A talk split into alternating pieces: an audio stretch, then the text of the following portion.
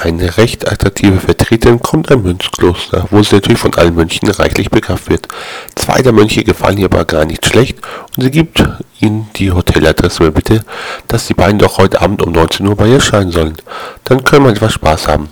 Punkt 7 stehen die beiden auf der Matte und zwei Minuten später haben sich ihre Mönchskluft und die Frau ihrer Kleider entledigt. Bevor sie loslegen, gibt die Frau ihm der Mönch ein Kondom. Diese wissen natürlich nicht den Anfang und schauen die Frau an. Das müsst ihr tragen, denn sonst wäre ich schwanger, erklärt die Frau. Nachdem auch dieses Problem beseitigt ist, geht es die nächsten Stunden reichlich rund im Hotelzimmer. Vier Wochen später treffen sich beim Mönche zurück beim Beten wieder. Flüstert ein einer so, weißt du was, mir ist scheißegal, ob die Frau schwanger wird oder nicht. Ich mach das Ding jetzt ab, das Jucken ist ja nicht mehr auszuhalten.